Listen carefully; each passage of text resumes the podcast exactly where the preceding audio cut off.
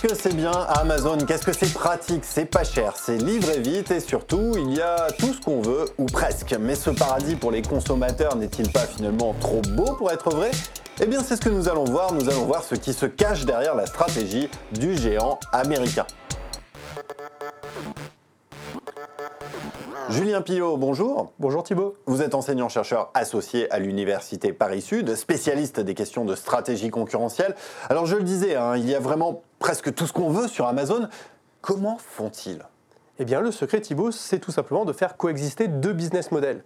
D'un côté, vous avez un modèle de distribution classique comme Auchan ou Carrefour, finalement, Amazon achète des produits pour les revendre, voire même pour les distribuer en MDD. Et puis de l'autre, vous avez la fameuse marketplace. Alors, est-ce que vous pouvez nous en dire un petit peu plus, nous éclairer sur ce concept de marketplace? Eh bien, une marketplace, c'est une plateforme numérique sur laquelle n'importe quel vendeur indépendant, une entreprise ou un particulier d'ailleurs, eh bien, peut se positionner pour faire connaître et écouler ses produits.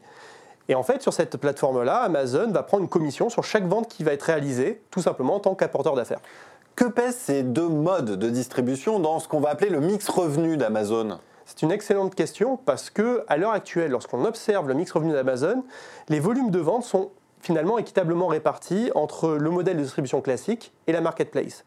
Mais en valeur, le premier modèle est nettement plus avantageux pour Amazon puisqu'il pèse 80% de ses revenus contre 20% pour la marketplace. Mais alors pourquoi persister dans cette stratégie de marketplace si finalement le modèle classique est davantage rémunérateur? Et surtout, est-ce qu'il n'y a pas un risque de cannibalisation entre ces deux business models pour Amazon?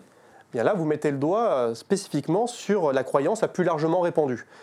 La marketplace, par sa seule existence, affecterait les volumes du modèle traditionnel et donc entamerait les économies d'échelle.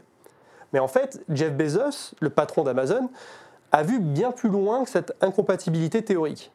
Il a très bien compris qu'en mariant finalement ces deux modèles au sein d'une même plateforme, il pourrait constituer l'offre la plus complète possible et faire de sa plateforme tout simplement un passage incontournable pour le consommateur. Et ça, c'est uniquement pour la partie visible. Ah mais alors qu'est-ce que ça cache?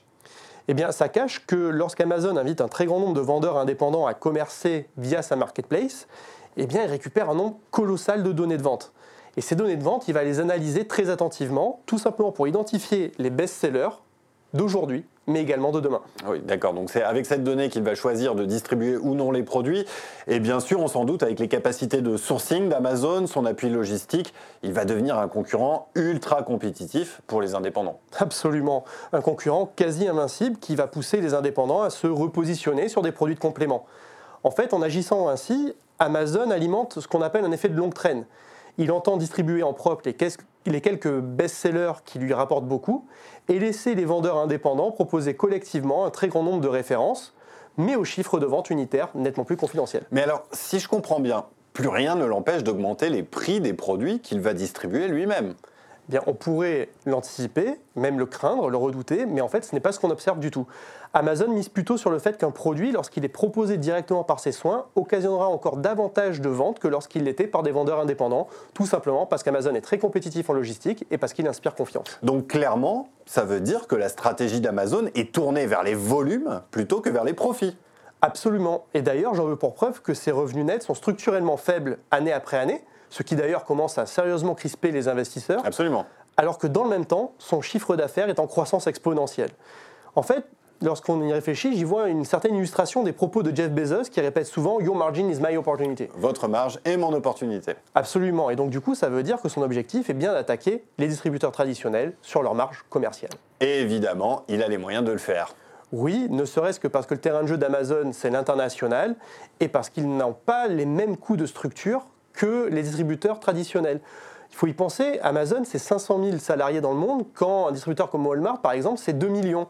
Et puis Amazon étant très peu présent sur la distribution physique, Amazon fait énormément finalement d'économies de coûts, notamment de foncier.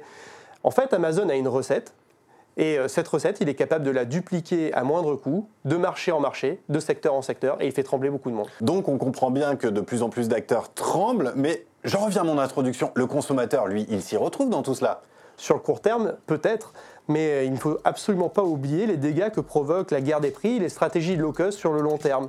Pour les concurrents d'Amazon, c'est moins de volume, moins de marge, moins d'investissement, moins de qualité. Et en bout de chaîne, eh bien, ce sont des fermetures de sites potentiels et les destructions d'emplois qui iraient avec. Et oui, donc c'est l'entrée dans la spirale infernale du low cost. Merci beaucoup, Julien, de ce décryptage, hein, même s'il fait un peu peur. En tout cas, c'est dans la boîte. Merci beaucoup. Merci Thibault.